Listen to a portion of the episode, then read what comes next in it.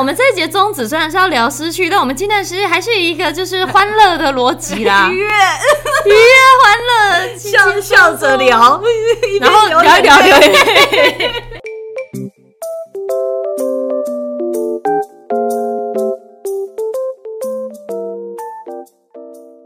躲起来讲，Hello，大家好，我是朵拉，我是小鱼，小鱼你近一点，小鱼啊，小鱼太远了。我们要我，因为我们现在，我后来发现，我如果有开那个监听麦克风的话，我才发现哦，原来有时候小鱼声音忽大忽小，是因为它真的都离麦克风在一个超不对的距离，没有关系。但是因为你知道，因为有一些成本上的问题，我们的麦只有一支，所以我们要用一个就是很像在暧昧的对对对 距离，同喝一杯饮料的的距离，就是你想想看，那支麦克风是一个。饮料，然后我们再吸同一杯真奶，大概是那个距离，太近了。谁想跟你这么暧昧啊？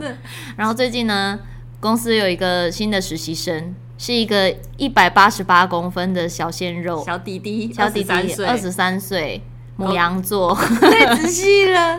有女朋友，但是今天经纪人问他说：“啊，你你跟你女朋友什么时候分手啊？”他给了一个浅浅的微笑。就像乌梅子，就像乌梅子这样。我想奇怪，这小鱼为什么心情总是这么好？看到他的时候就笑容满面，而且在公司。我今天终于知道原因了。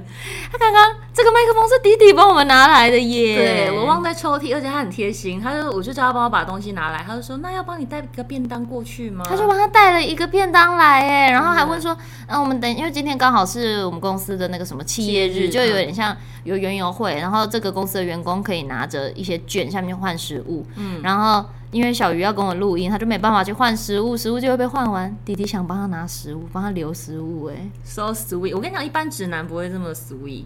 我觉得这就算是，但他不是 gay 吧？他不是啊，他不是啊，他不是。就算是不要说是。嗯，就算在暧昧对象的男生，我觉得有时候也不一定会那么灵光。对对对，所以算算还不错，算蛮聪明的。如果他单身，会在这边再告诉大家的。对对对对对对对。那你刚才有觉得，天哪，这么可爱小鲜肉，就你一脸波澜不惊的样子，真的是没有？你说你吗？还是我？我？你你不遇到谁都波澜不惊啊？你是你是澎湃汹涌在内心，好不好？我刚刚心像湖面一样。怎么会这样？因为我就是看着大家对他这样子笑到眼睛弯成月牙，我想说，哼，一群恋爱脑，还没有嘞。看到可爱的人，心情就会很好啊，就像我看到你，心情也会很好一样啊。我好像看到汉文的时候，心情会很好，就很可爱啊。对，像一只熊猫一样。他他从一只马来貘，现在已经变成熊猫了。我觉得他就是因为我们汉文呢，就是我们那个嘛，热血四十八小时的吉祥物，其实是气话，但是他时常会剪接剪到一半。边剪边睡觉，然后常常被大家拍下来，然后我们就期待有朝一日它会从一只小熊猫变成一只龙猫在里面站满剪接。他最厉害就是可以一边工作一边睡觉，真的好可爱，真的好强哦！我看到它才会露出你们刚刚的那种笑容。真的假的？那它会帮你主动说帮你拿东西，然后顺便帮你拿便当吗？他会说我杀死你，我会叫他帮我拿，他就说听得到我杀死你吗？还好，OK，还好，还好，还好。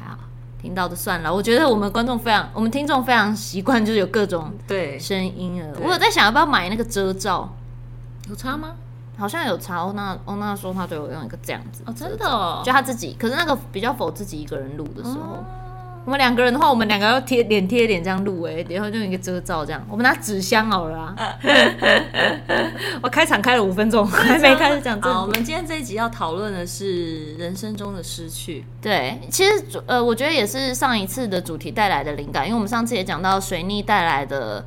呃，重大的变化嘛，嗯嗯，然后其实跟在这在之前父亲节特辑那时候找了小乐来当我们的观，呃，不是不是观众嘉宾，来当我们的来宾，然后那时候也算是有浅浅的聊到了一些失去，浅浅而已嘛，我觉得蛮深的，他聊的比较深，嗯，呃，因为我那时候其实也有点担心他会他整个聊完他状态会不好，但其实还 OK，嗯，对，然后那时候是聊也是聊到家跟家人有关系，对对对，然后就觉得哎，因为我们最近也是。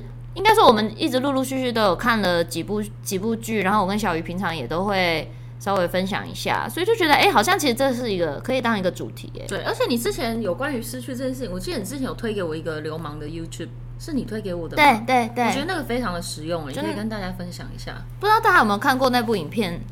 就是就是流氓流氓的那个 YouTube 品的内容，我还是很喜欢的啦。对，然后反正就是就是有，其实有一支流氓的影片，然后他是在讲到关于离世的亲人，他在他在讲的其实是因为其实大部分一般人的反应大部分都是就是你知道。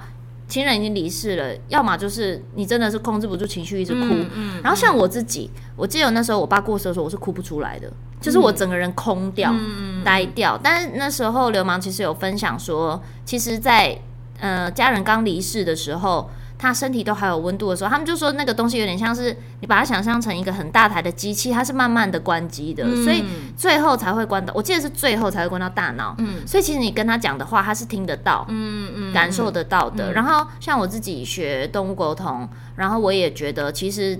就算好，就算他真的已经可能离世了一阵子，你其实讲的话他是听得到的啦。对我来说是这样。真的假的？我觉得是。有沟通到离世的动物了吗？我其实是沟通蛮多只离世的动物的。我想一下，我目前，呃，没，呃，我目前为止到现在，我大概沟通过三只离世动物。嗯，有一只是，呃，我应该说有一只应该说是他他沟通完就离世。他有先，他已经是他知道生命很后期，然后主人来找你这样。对，他是被救援回来的猫咪，可是因为好像我记得好像有并发腹膜炎还是什么，其实那个真的就是一下走，而且是幼猫，抵抗力非常不好，所以那时候就是沟通完他就他就离开了。然后再来另外两，有一只是是呃已经过世过了几年，哦不对，有四只，我有沟通过两只，就是过已经过世比较久，嗯比较多年，然后回头呃主人想要回头去。沟通这样子，然后有一只是大概，呃，那天下午离世的，晚上帮他沟通这样子。嗯嗯、然后，呃，我自己觉得，如果是已经离世，可能都过到好几年的那一种，他们比逻辑比较不像是听到，他们去听人类说什么话，嗯、他们比较像变成有点像资料库，你就去 Google 搜寻资料库，哦、然后，然后你是从他的资料库里面。找他的，找他的对这件事情的回忆，对对对对对，或是他，比如他离世当下的感觉，对我自己觉得过，比如过比较多年是这样，因为然后有可能可以感受到他们有没有转世。啊，真的，嗯嗯，因为我前阵子就是沟通了一只猫咪，嗯，那一只猫走几年了？哎，不对，那是第五只，哦，五只哎，哦，好多，嗯，对，嗯，五。如果你现在开始打嗝，我也很害怕哦。不会，我 我其实我其实我反而不我不是打嗝挂的。OK，好好好，我是头会胀胀。我刚以为你要打嗝了，我好紧张哦。吃太饱，他刚低头突然开始通灵哦，用一个打嗝的姿态。我想说，你现在打嗝，我一巴掌打下去。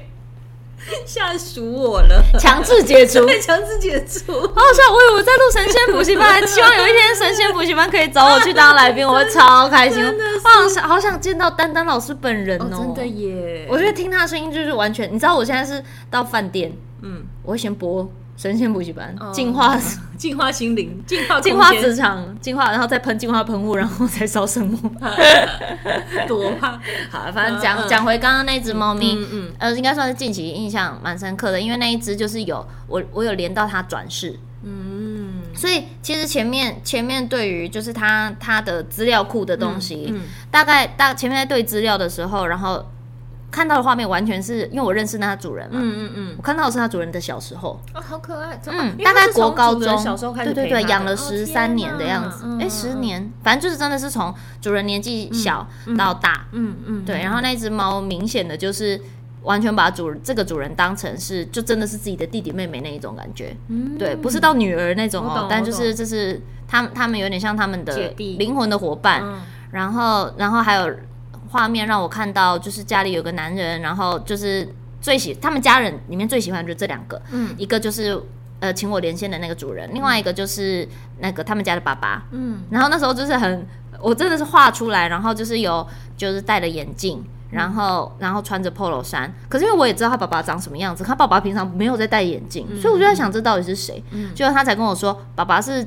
呃，几年前有去做镭射手术之后才没有戴眼镜的，哦、但以前真的是戴眼镜，哦、衣服还画同款，太好了。嗯、对，就觉得很有趣，所以资料就是对的，其实有对的算差不多。然后就是看，真的就是看到比较多以前的东西这样。嗯、然后，然后那时候有问说他有没有留什么话，呃，应该说那时那个当下他有没有什么话想要跟他讲。然后我记得那时候他就是有跟跟他那个主人。讲说，因为那个主人有一点自责，嗯，就是他会觉得那时候他是养猫咪嘛，然后他觉得那个时候的他真的还太小，他还没有意识说怎么样照顾猫咪会更好？嗯，他现在养的猫，他真的是把是真的把他们照顾得很好。然后他就说，因为以前就是没有概念，他们觉得饲料都一样啊，哦、或者什么，他们觉得啊、哦，我是不是都买太油的饲料给他、啊？我是不是没有让他就是真的过得很舒服啊？早期比较没有什么主食罐这种要补水的。对对对对对对，嗯、所以那时候他们比较没有这个概念，这样。然后，所以他我觉得他好像有隐隐隐的一直在在意这件事情。然后，但是那个我记得那时候灵魂流的话就是讲说。嗯，没有没有，这是我们我们是伙伴。他说他跟他的灵魂是伙伴，他们本来就选好是要一起一起来到这个世界，然后他们要经历的事情就是这样。然后他陪的时间本来就是这么短。哦，选择当猫的是他，对，选择当猫的是那个他的这个伙伴。那他本来就是要当人，他要在当人的时候经历各式各样的事情，但是他会选他选择比较快的路线，他先当猫，然后我连到他后面两次，一个是当鸟，嗯。而且鸟超快就过世了，嗯，就是因为鸟的生命周期本来就短，对。然后鸟其实是非常容易发生意外的一个群体，然后他们对于生命真的看得更开，因为那个金妮，嗯，他们家外面有非常多的鸟，然后因为金妮现在都把它天线开超开的，对。然后他说，就是鸟就是超想说，哎，你看我朋友昨天又被车撞死了，就是，大概是这个逻辑，然后就有连到它，它变成鸟之后。嗯、呃，我记得是只要头转世，刚转世完，比如有些小婴儿，嗯，不是都会有前世的记忆嘛？对对对。但是大概到比如两岁左右就会就会慢慢忘记。嗯。然后他说他变成鸟之后有回来他们家看他一下，嗯，对。然后是一个头上长了一个小呆毛的鸟，嗯、然后然后这个这个好像是，嗯、呃，他是讲说他妈妈好像有看到这样这样的鸟，这样子一个长得比较也不像鸽子，然后就是一个比较奇形怪状的鸟这样。嗯。然后但是这只鸟的那个。时间段又很短，嗯、然后再到最后一个画面是他现应该接下来是要当人类了，嗯，对，然后最后一个画面是正在正在那个妈妈的肚子里，对，就是我觉得好神奇哦，真的耶，所以其实好像是我们人类对于生死反而比较看不透，嗯，所以对动物来说可能就是一个旋转门一样，有时候会觉得人那个动物比人更有智慧，就是、嗯、这就是为什么我好像一直觉得动物沟通我还是可以持续做下去，我是因为觉得。有一些动物真的教会我很多事情，嗯，然后因为之前我有个朋友会看紫薇嘛，然后在学紫薇，然后他就跟我讲说，嗯，我我其实很适合做跟神秘学相关的事情，嗯，不是说不一定要职业是那样，但是这样这件事情你是可以持续下去。我觉得那个东西不是不用，我的心态倒不是说我要帮助很多人或什么，是在做这件事的同时，我好像都会学的学习到更多，就我都会觉得我得到比较多。然后之前有一只那个，哎，我好，我好像曾经有在聊沟动动物沟通的时候讲过那一只猫咪，嗯。嗯、它是它就是，呃，幼猫的时候被在工厂被捡到，对，然后但是打完打完那个预防针之后，嗯嗯、好像身体是没有办法适应，然后并发了一些腹，我记得是腹膜炎呐、啊，嗯，对，然后其实过两天就离世了，这样，然后在沟通的时候，其实就已经。浅浅的有感觉，应该没办法撑太久。嗯，可是我记得他那时候就是很认真的在跟他的这个主人说：“我没有啊，我我来，我就是来教会你这样这些事情的，嗯、就是我要来告诉你说，生命其实就是这个样子。嗯”对，他其实我觉得那个好难，真的用言语去讲。但是我觉得那时候就是感受到非常，就是那只猫明明是幼猫，可是它是一个很成熟的超级老灵魂的那种感觉。嗯、然后他那时候就是在。跟它的主人，而且我记得那时候是它的主人本身在捡到猫之前那一阵子，它的主人的状态其实并没有很好，嗯，就是是真的会觉得人为什么要活着，嗯，到吃有到这样，对对对对对，然后他，我觉得他是在很用力的活着，然后告诉主人说，但是生命是这样子，天哪，我很我很认真的活着，但是面对面对离开的时候，我就是离开这样子，对，然后那时候觉得天哪，这只猫就是，那你这样跟主人讲，主人应该哭爆，哭爆。嗯，主人哭爆，然后而且因为后来又是后来又有一个是那个也是养到十几岁的一只狗狗，嗯，离世，然后那时候天哪，嗯，当天晚上，其实我我那时候其实我知道我有看到他的狗狗离世，可是因为我不太确定说我这时候去回他说你还好吗？什么的，会不会他会觉得这时候都不要烦我，对对对，嗯、对，但是他自己联络我问我说可不可以帮他的狗狗做连线。然后，因为他说是他是在那只狗狗是在他不在家的时候过世的，嗯，就是他去上班，然后狗狗本来就已经很老了，这样，嗯，嗯嗯对，然后他想他只是想知道说这只狗狗离开的时候有没有很不舒服，嗯，或者什么的，然后结果那时候一连那个狗狗的灵魂就是坐在他旁边。哦天哪！嗯，然后我那时候就画下来，我记得他就是抱着它的呃主人本身本人是那时候绑头发是盘起来，然后然后。有点像窝在沙发旁边，嗯嗯嗯、我看到的画面是这样，嗯、我就画我画出来，然后我给他说：“哎、欸，你现在是坐这样吗？”嗯、他说：“对。”然后我说：“那那我应该没有连错，狗狗在你旁边。”嗯，然后狗狗有说，就是他明天早上才会走。嗯，然后对，然后他就有跟他讲，呃，有稍微讲一下当下离开的状况。嗯，然后那只狗狗，因为那只狗狗是也应该是呃，哎、欸，是算失智还是什么？就是它其实比较不能控制自己。身体会乱走，嗯，或者什么的，对对对。然后，然后他就讲说，其实只有呼吸困难一下下。然后他本来自己身体，他知道自己身体一直都不好，他本来就知道，呃，也会离开，嗯，对。但他他就是只是想要跟主人讲说，他没有痛苦很久，一下下而已，这样子。然后那个那那一天晚上，其实狗狗有讲说，他是隔天早上才要离开，嗯，对。然后所以我就有跟他讲说，就反正你你有什么话想要跟他讲。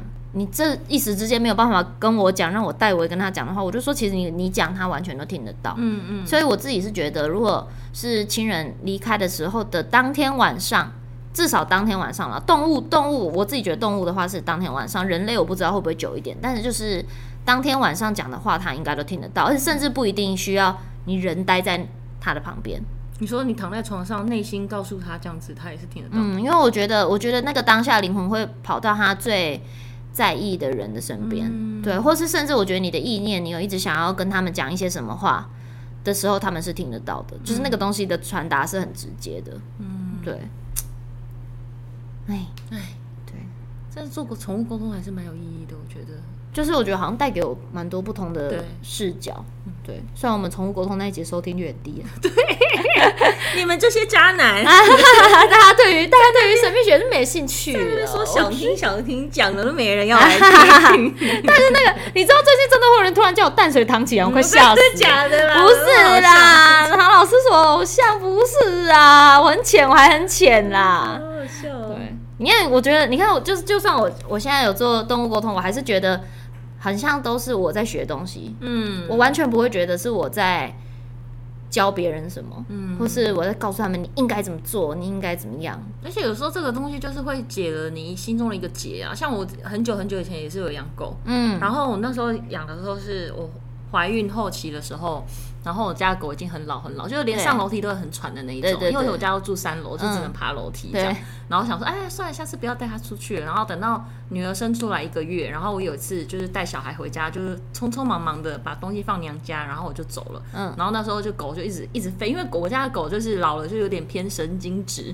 就是任何人来按铃或干嘛的，它都会一直嗡很凶这样。然后我妈就会把它关在我们的房间里面，就是因为不知道来的人是谁嘛。嗯。然后我就放了东西之后，就听到狗一直叫，一直叫，一直叫。然后我就想说，哎呀，我下次再跟它玩，因为太赶了，我就要走了。有东西放了我就走。然后我就听到狗那边叫叫叫的声音。然后大概过一个月之后，我妈就说，哦，那个 Puppy 上个礼拜死掉。我想说，你怎么现在才告诉我？怎么会过一个月再讲？他说，他说啊。然后后后来想想，我就想说，天啊，那他那时候。一直在房间里面对我吠，是不是就是可能要跟我讲话啊，或干嘛干嘛的？对对对，也是有可能。对，但我当下真的是一滴眼泪都没流，因为全可能全部都透过讯息吧，我就知道这件事情。然后我就说：“你怎么不把它留着？我们过去看看它。”然后我妈就说：“你想吓死我啊？那个尸体硬硬的。”我想说：“好吧，也不要这样嘛，也没说错，真的也没说错。”我想说：“好吧。”然后是我真正哭是好像大概过。四五个月，就有一次中秋节搞肉，刚好刚好去朋友家，一个很不熟朋友家，然后他们家就是也有养雪纳瑞，对，然后我一看到他们家雪纳瑞，我眼泪就啪就开始大哭。哦，你现在这样讲，我就有点想哭。对呀、啊，就是那个不知道怎么讲哎，可是我觉得有宠物沟通这件事情，还是如果就当时有发生这件事情的话，嗯、我自己会觉得说应该蛮蛮可以解开心里面的一个结。我觉得我觉得是啊，嗯、而且有时候是其实很那个什么，真的真的在面对。分别的时候，就永远的分开的时候，有时候真的不是那个当下你会爆哭。对，常常我记得那时候我爸离开，我也是哭了好一阵子。嗯，真的，某一天，而且是没怎样哦，在家然后突然爆哭，还是梦到他忘记了，就突然就哭了。而且我是有一次，就是最近几年开开始面对一些以前工作的同事的离世，就有的人就真的很年轻，那可能生病啊或干嘛，就很突然就走了。对，我觉得最最。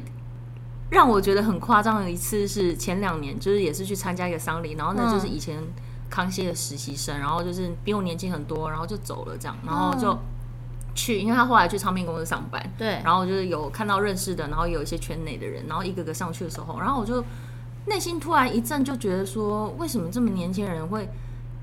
这么早就离开，然后大家为什么会聚集在这个地方？就某一刻，我突然整个人抽离在这件事情，然后我觉得这一切好荒唐，好可笑。嗯，然后我就在丧礼上面笑出来，但我是低着头，但我那个不知道怎么讲哎，就有时候会突然觉得很荒谬，很想笑那个感觉。但我因为你就觉得这一切它发生的太像在开玩笑，对，我觉得是这种心情。对。唉，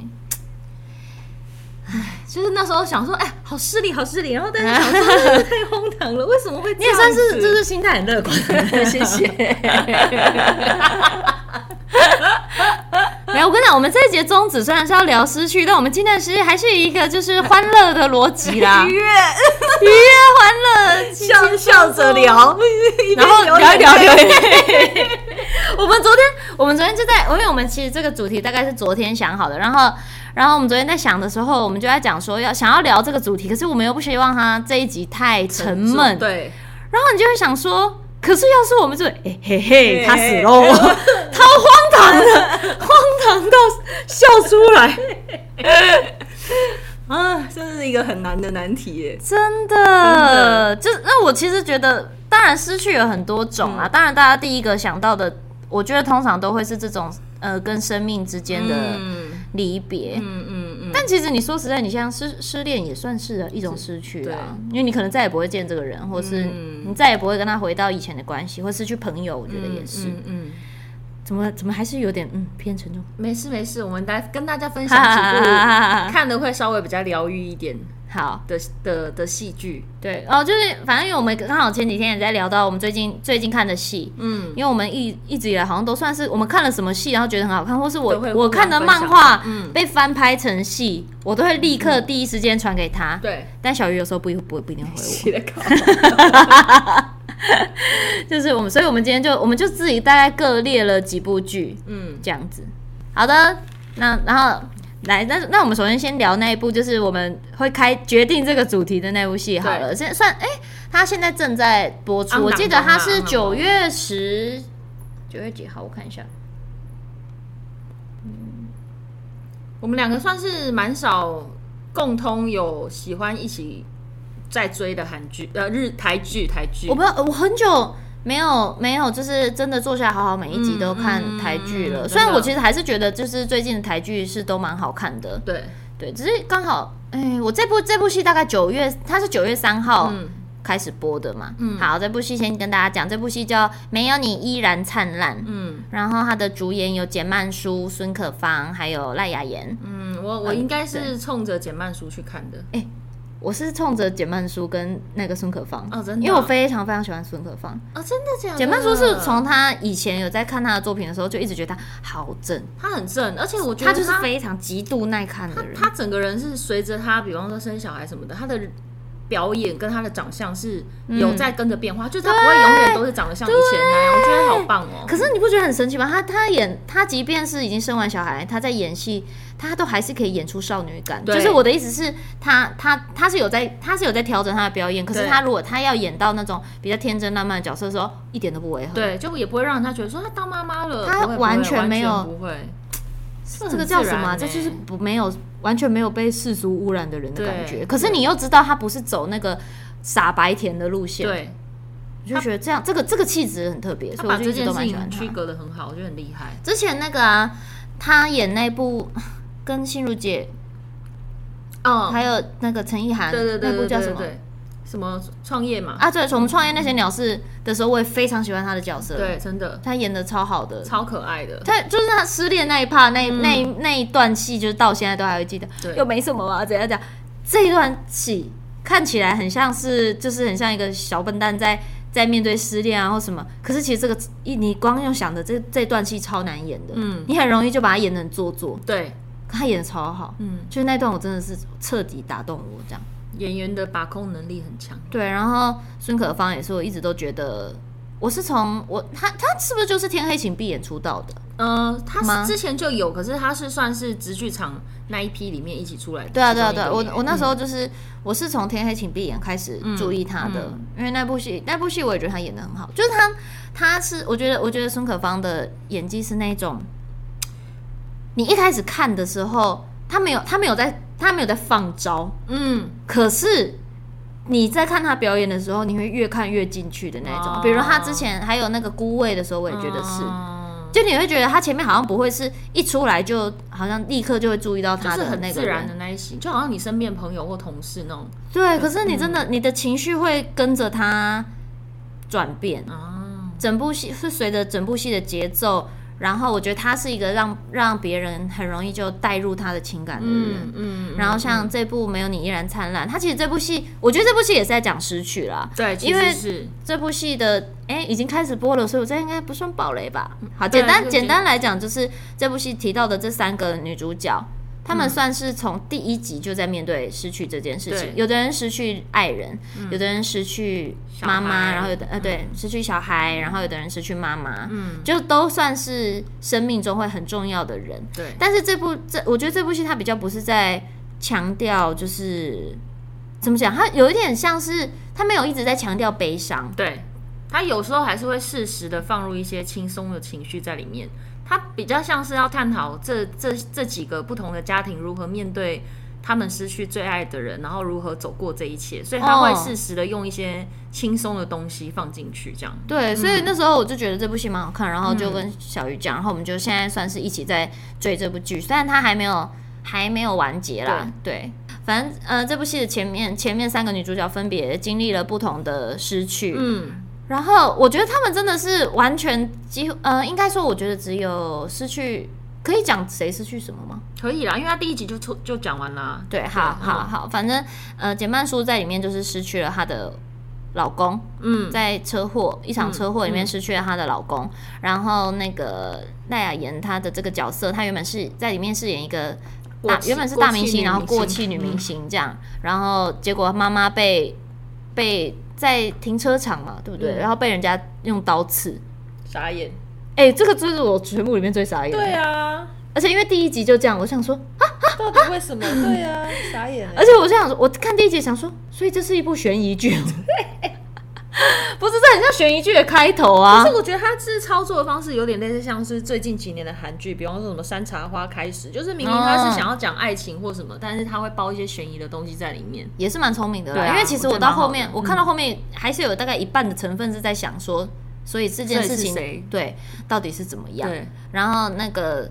孙可芳的部分就是她是在一个火灾里面失去了一个女儿，但是其实这三个事件他们是稍微有一点扣在一起，这个这个这个就是可能大家要看到稍微后面一点，嗯嗯，就会慢慢发现，嗯，而且扣的很微妙，是。有点像，我觉得有点像蝴蝶效应那个逻辑，对对对对对对对对对，就是因为发生了这边发生了一个某一个小事件，导致另外一边可能救护车来不及来，消防车来不及来，就是是真的有。这样的感觉，可是这前面的前因都会是一些很小的事情，嗯嗯嗯嗯嗯，对，就是我觉得这是这部戏另外一个有趣的地方，嗯、就是他除了阐述感情之外，他好像蛮认也蛮认真的在铺这个这些剧情的，嗯，是。对。好像就可以满足到不同群体的观众。其实是啊，对，而且他的一些我觉得比较资深的演员，其实也是放出来，大家都你爸爸妈妈应该都会听过那。这部戏的阵容其实真的算蛮，其实也蛮适合跟父母一起看的。哦，我妈跟我一起看，嗯，对我妈是跟我一起看的。是，然后其实这部戏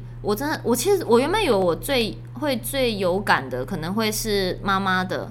就是那个赖雅妍跟妈妈的，我最有感是女儿的，我也是。女儿那一 part 真的是，我其实从最前面女儿在那个火灾里面，然后他们到后来处理这件事情跟救责，就是在你知道那个那个东西很很残忍的事情，是因为这件事情发生，它是一个有，比如有消防车来，然后是要警必须要警察介入，然后他们得去回忆当下发生什么事，是要开庭，然后。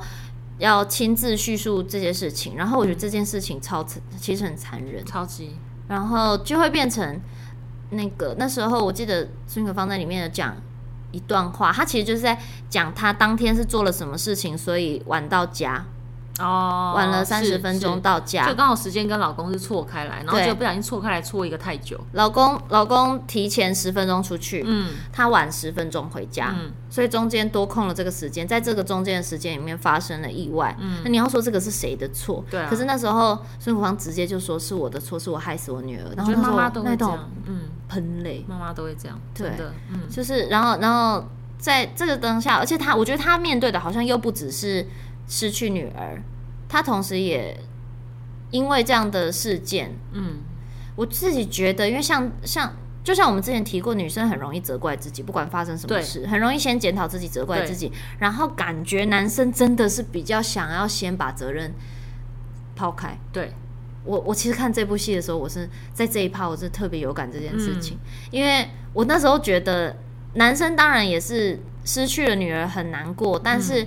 他给我的感觉是他很想要先赶快把这个难过抛开，嗯，嗯，然后他选择的方式是很像是把这件事情怪在老婆身上，嗯，所以我看那段我其实很难过，但好像也算是蛮多男生惯就是惯用的手法，就是会装没事，让这一切好像都没发生过一样。对啊，我看这个我这一盘我真的超气，我现在头好痛，嗯，这么夸张，我真的我全部最气就是这个男生。哦，真的，嗯。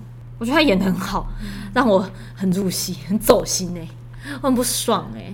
就是没有，我当然知道这部戏是有从各个层面的视角来看，嗯、比如这个人在看到面对失去的时候，跟跟其实后面其实还是有演到一些，比如他们学生时期，嗯，刚开始在一起，然后他为其实有为了这个女生放弃掉很多自己的机会或什么的，嗯。然后跟跟他当然就是后面在照顾女儿啊，或者什么，就是他是用他是一个爱家人的爸爸，没错。嗯嗯嗯、可是他面对这些失去的时候，我觉得他同时很像在翻旧账的。我觉得他就是他在怪罪怪罪老婆的的那个样子，让我会觉得他很像从来没有忘记过他这些付出。嗯，他曾经做的牺牲，好像在这一刻全部都成为了怨气，然后成为了。攻击他老婆的利刃，嗯，我觉得应该是他想要表达的，应该是一种，就是两个人在这个婚姻关系中最后一根稻草到底是什么？嗯，对。然后，但是我觉得这部戏很用心的地方是，他可能每一个片头他都会拍出一些，比方他们年轻的时候，对对对，他们是怎么在一起的？就是我觉得这幅画倒很辛苦。啊！居然是说，对，我以为你是要说这个剪辑很用心，剪辑很用心，导演很用心，服化道也很辛苦。因为我觉得这个这个叙事蛮好的，对，是是是是，很用心很用心。因为他不会是说我们看戏比较不是那种看戏看到一半，然后就好像只是为了要交代一件事情，然后怎么样？他是感觉是有铺陈过，你每一每一每一呃每一集的最前面，嗯，你可以看到不同不同女主角她们曾经发生过的事情。所以你做到后来，好像又是变成你同时在理解，嗯，他跟他身边的人，嗯，因为有一些戏是他的主角，他就会直接表现成这样，他可能有一些暗藏，可是导演或者是编剧可能就会假设观众已经知道这些暗藏，就他们以前感情不好啊，所以他已经演出来了，你们应该知道他以前感情不好，嗯，但是有时候很多时候观众是其实是 get 不到。但我觉得他有把以前的东西拍出来，我觉得这个很用心，就是有把，就是你的前因后果，为什么他们现在相处会是这样？他们曾经是怎么样？对，我觉得就不会是变成塑造成是只有主角是好人。嗯，对，嗯，虽然我还是很气。你对于这种事情一向都是很看不惯，怎么会这样？怎么会这么气啊？很气耶。对，然后，然后，而且我，但我觉得这部戏还不错的地方就是那个，我也，我其实也很喜欢那个简曼书，他在他们。那个家里的剧情，嗯、就觉得很可爱。可是那个什么，那个、那个、那个在家里的那个，我觉得有时候是已经甚至已经走到有点在搞笑的那种。是啊，很北烂、欸、他们那个家里那个感觉已经像是什么母鸡带小鸭那种感觉。对对对对对，家里的剧情大家可以看一下。然后，然后跟，可是他上班也蛮好笑的。对。我觉得简嫚书那整条线都蛮轻松，就是还蛮容易入口的，我还蛮喜欢的。因为你会想说，这部戏的开头给你一个这么这么重口味的，嗯、你应该会想，应该会想说后面可能大部分是沉闷的。因为像我记得，我之前也有一部陆剧，我觉得很不错，叫《都挺好》。嗯，我知道都挺好，可是都挺好，他就很很压抑。对，我不喜欢。虽然他有想要让他，虽然其实你是看完你可以理解。里面的很多很辛苦的一面，嗯，可是其实那个看完是心情不会好的，对，是真的心情不会好，就会有点像那个那个什么孩子，就有小我们，你有看书，你有看小说。哦？我知道什么隐秘的角落。对对对，嗯、就是我觉得，我觉得当然，他们那样那样的剧的陈述方式，会让你看用很写实、很写实的样子，嗯、让你看到很苦的人，对，真的是什么状态？嗯，但但有时候，有时候我觉得换成没有你依然灿烂这个方式也不错，嗯、因为这个方式可以让你继续看下去。因为我觉得，像我压力到了一个极致的时候，我我会没有办法。继续看下去哦，太对，我也是太压抑了，太压抑，我没办法。或是我光想到后面他们得面对多大的悲伤，对我就会有一点想逃避。对我也是。对，然后我觉得这部戏是他同时有在嗯讲出他们的辛苦的那一面，嗯，可是他又没有往忧郁的方向走去，他就是又会用一个人物很人物很轻松的方式，然后让你知道说、嗯、哦，他们还是。好好的生活，然后想办法继续走下去，就有一种嗯，人生还是要继续过，然后生活还是要过过下去。嗯，然后他们在，他们就是你知道，人的悲伤不会是永远的，对，或是好，你就算这件事情刚发生没多久，嗯，你现实层面就是你还是得出去赚钱，对，你还是会遇到生活上各大大小小的各种问题，嗯，然后我都会觉得他们是用一种，他们也不是走那种。我一定会成功，我一定要积极，也不是这种瞎，嗯、不是瞎有希望、瞎正面能量。他们就是真的有在化解自己现在遇到的事情，嗯、所以我觉得这件事蛮棒的。我觉得这个东西，啊、这部戏蛮适很适合我自己。身为女生啊，我觉得女生看这部戏会被会被疗愈。对，就是心情不好或沉闷的时候，还蛮适合打开点开来看一下的。哦，不会因为这样感到更悲伤。我觉得撑到。第二集、第三集，你会一直很顺的看完它吧？因为第一集的时候，其实还是第一、嗯、没办法，那个就是这个故事的开始。对啊，嗯，他第一集的时候是充满失去，对对，但是我觉得它的走向至少都是很温暖的，然后治愈的。嗯，对，嗯、可以，对，就是那个那些逻辑都可以说服我。对，给过，我觉得这部戏很不错，嗯，推荐给大家。还有其他失去的戏，嗯，然后。嗯，如果是比较最，哎、欸，像近几年，我们我们有我跟小鱼有各列出一些名单，如果大家有想要看的话，可以去看一下。然后我自己我们在聊的时候，我在我在我那时候第一个浮出来的是一部韩剧，嗯，《我们的蓝调时光》哦，也是走走治愈路线，对，而且它的画面真的好美哦，真的拍的好漂亮。啊、那部戏就是会让我超想去济州岛旅游。啊，想真的想要去那个，还是真的是揪团去济州岛啊，也不是不行啦。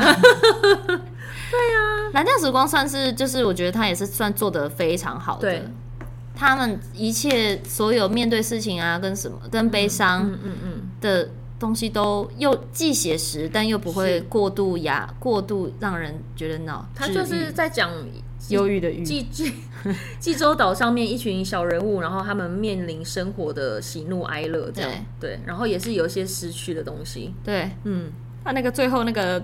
跟妈妈爬山那个，那个我不敢看，哭到不行，哭到不行，那个我不敢看。对，而且我们，你有发现我们讲四十，我们刚刚前面超多时间在讲那个没有你宠物啊，我们还有讲宠物，宠物一半没有你一半。对，好，我们后面是速讲，因为这几部戏应该都算蛮红的。然后我也有推给那个小鱼，有一部叫《四重奏》，是而且我就有一阵子非常喜欢看松隆子的戏剧作品，然后又是同一个编剧。跟美女写之前有推给大家过那个大豆田永久子与他的三个前夫，嗯嗯，这部戏，然后他们其实还有另外一部戏叫四重奏，是是这部戏那一部戏的在之前的作品，嗯，然后里面也有那个那个满岛光，满岛光，对对对对对，满岛光的日文怎么说？忘记了，什么 Hikari，Hikari 还用得着你教我？我看一下嘛，我看一下嘛，满岛光是不是？米之西吗？米兹西吗？米兹西吗？卡里，满岛光。为什么突然要考我这个日文？对，反正就是他们那个就是在讲四个不同的乐手，然后，然后他们其实这部这部戏很有趣的地方，他们就是里面每四个人都在说谎。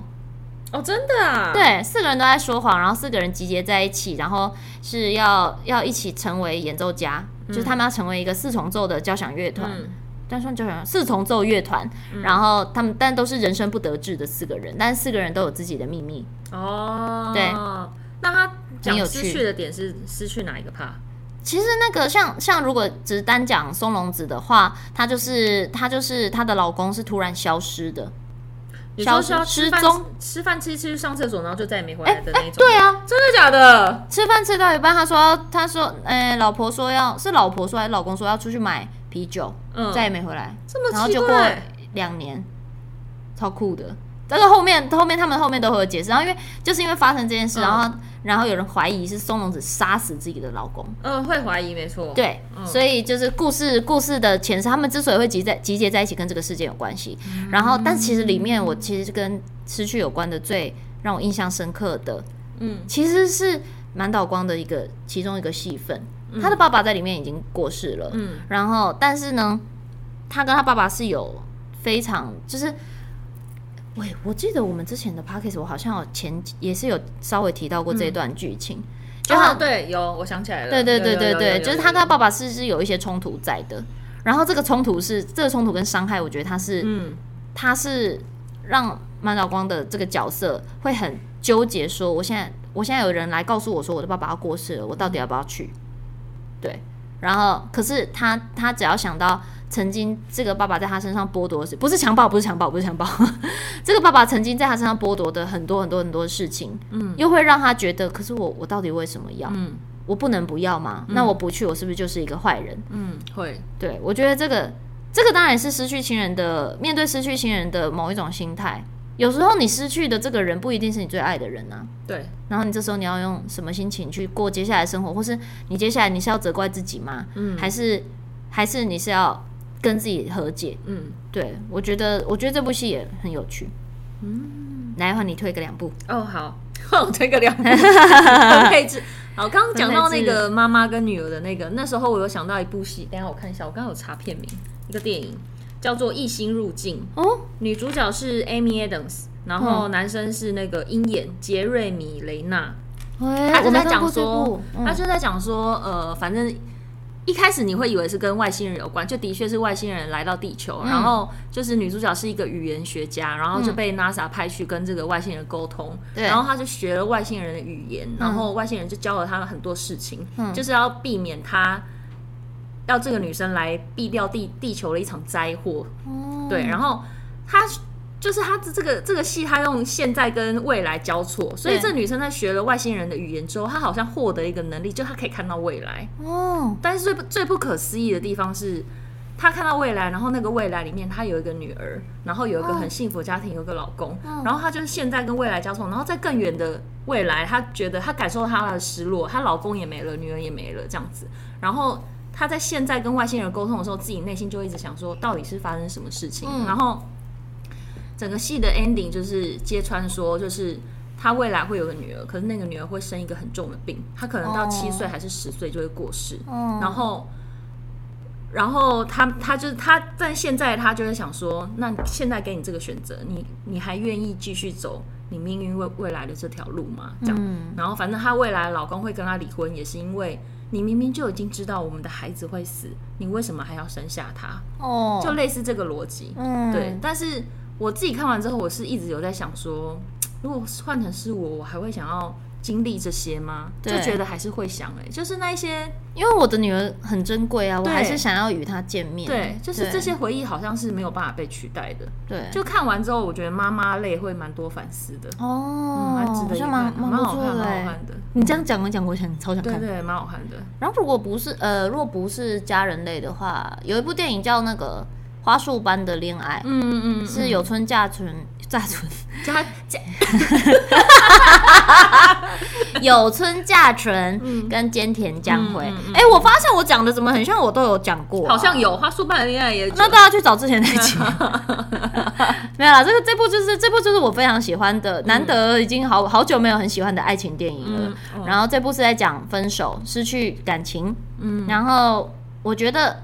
他们那就是他们他们的方式，就是我最喜欢的，就是就我我是很希望说，如果我将来我真的要面对失去一段感情的时候，我希望我心态是可以像他们这样，哦，就他们依然会觉得彼此很珍贵，但是我没有要跟你，我们知道我们没有要走下去，我们都随着人生人生的那个步调在走，我们都有在改变，那只是我们改变成了不适合对方的样子了，对，那就是好好的就分开。这样，所以我就我我是真的蛮喜欢那部戏的。然后，嗯，然后我就是因为这样，我那阵子超喜欢有村架纯。他是蛮可爱的，没错。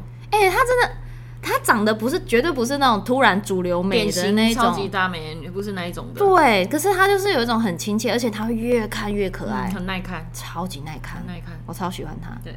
然后他他演的另外一部电影推荐给大家，叫做《我是千寻》。我是千寻。哎，他在里面，他呃，这是就是讲他到了一个也是类似小渔村。为什么日本那么多人叫千寻？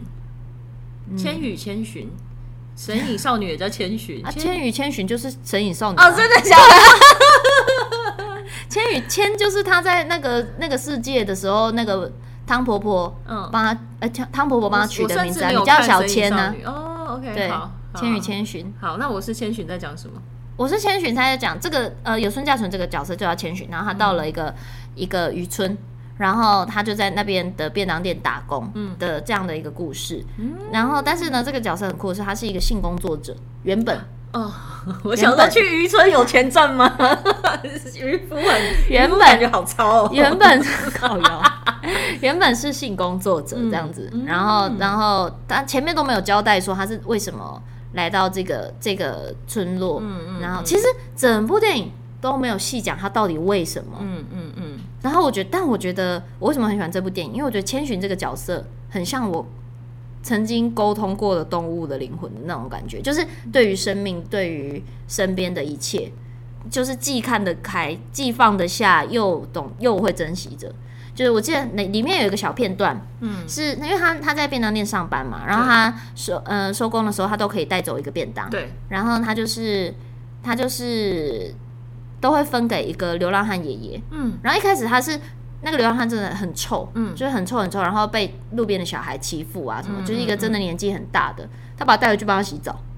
嗯，我说没关系啊，我帮你洗澡。嗯嗯，洗完澡就分他便当吃。然后那个爷爷，他就他就发现这个爷爷有一个秘密基地。嗯，然后他就是每一次都会带下班就会带便当去给他。嗯，某一天，他这个爷爷没有在秘密基地里面，然后他就是怎么找都找不到他，就过了好几天。然后后来发现这个就是这个流浪的爷爷其实就过世了，在路边。哦天哪，嗯，对。然后他就是他也没有特别去。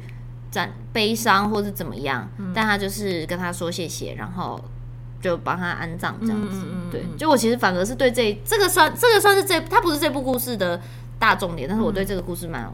就是这个这个这一小趴蛮有印象的。日剧很常会有这种，就是冷冷但是很很钻进你心里的处处理方式。对啊，嗯、就是这，然后这部这部电影里面，它很像是很多个很小的故事的集结，只是说大家会可能会是从千寻身上找到找到方法，找从他看事情的角度，然后来找到一个属于自己的方式。哦，对，懂就是我觉得这部戏这部戏也是很疗愈人，嗯、很好看。蛮好的嗯，还可以跟大家推荐一个韩剧叫《如此耀眼》。我跟你，我之前有跟你推过啊，嗯、就是突然忘记那女生，就是我模仿她在挥手的那个啊啊啊！那那那那个谁？什么？韩志敏啊，如此耀眼啊啊啊！那个耀眼或如此耀眼，韩志敏跟那男的突然忘记名字了。男主角，对对对对对对对，男朋友啊，男朋友，他是前两年的韩国的神剧。我可以大概讲一下剧情，嗯，就是他在讲说一个二十几岁的女性的上班族，就是像就是每个女年轻女生一样，她有一天就是突然发现，就她戴上了一个她奶奶的古董表，类似啦，然后然后她就突然发现自己变成七十岁的老人，哎，然后他就想说怎么会这样啊？她怎么样都变不回去，然后她就很气馁，然后就是去找他的妈妈帮忙这样子，可是因为他就突然变成七十岁老人，他可能。行动就会开始各种不便啊，然后可能就是不能像以前一样活蹦乱跳，也不能找以前的朋友出来玩啊或唱歌什么的。嗯、然后他妈妈可能就会帮他很悲伤的，就帮他剪头发、啊、修头发，因为他妈妈是做理容院的这样子。嗯、然后他跟他爸爸的感情也不好什么的，然后就一直，然后那个手表好像可以帮助他回到过去还是干嘛的，因为他可某可能某一天他他突然发现他爸爸的。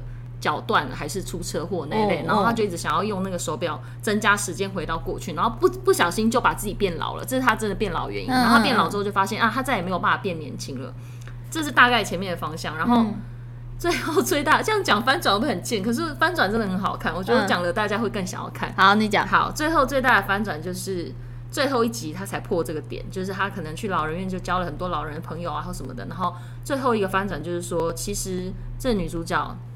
他根本不是他原来的自己，他是一个得得了老年痴呆症的老人。哦，他一直以为他回到了，他是从年轻的时候突然变到现在，可是其实并不是，他就是他本来就是他本来就是这么老了。然后他以为的妈妈其实他的媳妇，他以为的爸爸其实他的儿子，他一直对他儿子有愧疚，就觉得自己没有救到他，干嘛干嘛的这样子，他非常的感人。天哪！好，我要看。对，诚挚推荐给大家。好，嗯，就录一录也，我们这样居然聊一聊，我们聊了一个小时，哎，没有，因为有每一次有那种我们想要推荐大家看的剧啊，或者什么的时候，就是这不知不觉就是讲超长的，真的好好聊哦，真的。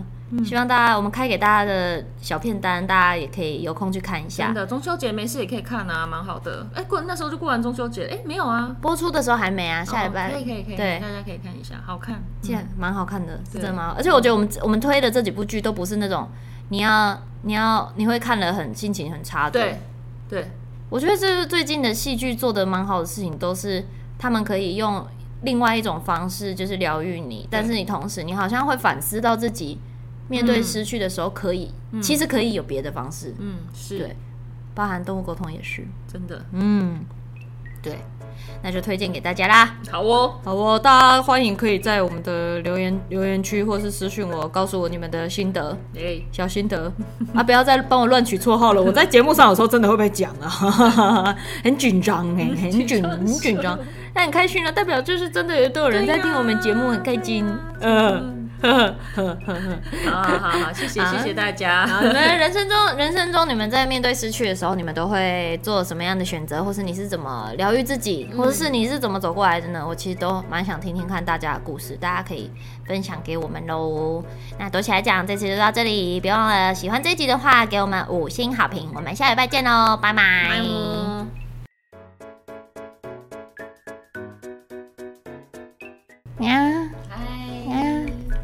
它近一点，因为我原本想要这个，这个功能就是两边都收得到。哦、可是我我发现你那边会超小声，所以我们讲可能真的要这样，这样这样这个距离其实最最舒服。太近了，真的啦。那我再转大一点，我再收大一点，这样我们两个都要亲到一起了耶，这样很适合跟暧昧的人一起录音嘞。一二三，那你觉得？你要笑的时候就往后，这林子红来你就跟他这样录，就是这样。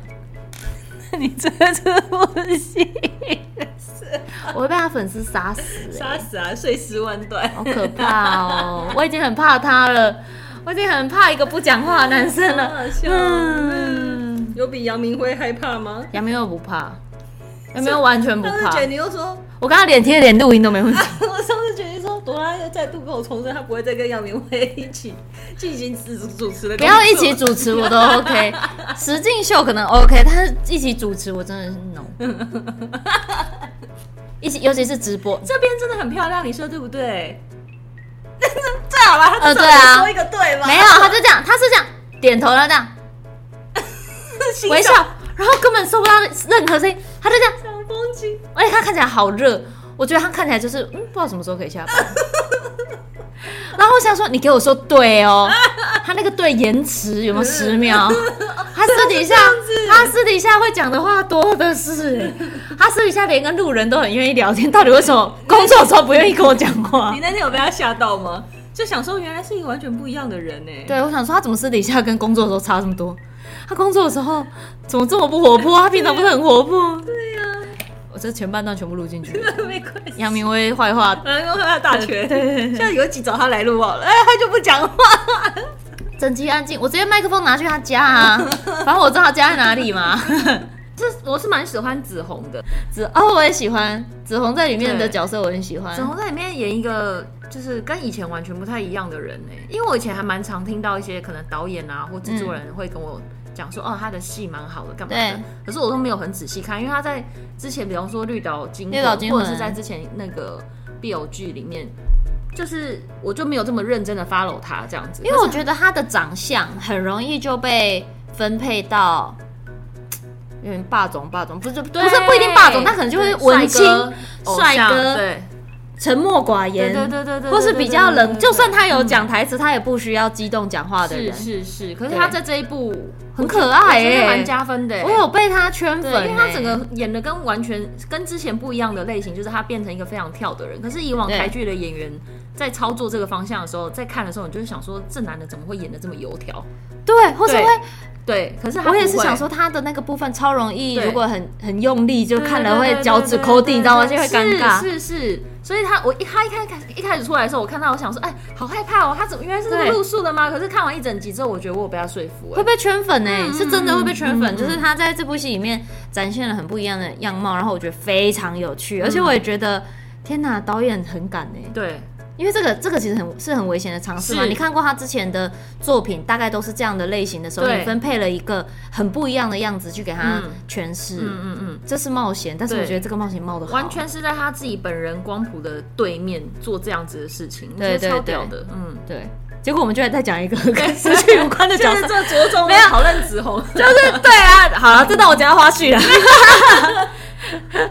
没有，因为我我那时候我记得我之前看过紫红本人的时候，我都觉得他就是一个偏冷的男子。对，但他但他确实有散发一个怪气场，就就小怪小怪咖色调那一边。对对对对对，嗯、但是但是我就是，所以我在看他演这个角色的时候，我又同时觉得很惊讶，但一方面又觉得，如果照我们平常看到的他，好像又不意外。对，就是觉得他就是可以把这种怪角色演得很好。但我内心就是看到看。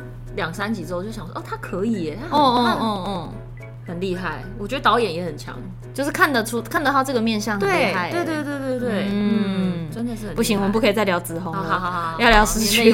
脑粉真的啊，对，那有没有什么番外要讲的？刚刚不是讲了一个很多林子红的部分了吗？林子红全部全部剪在花絮。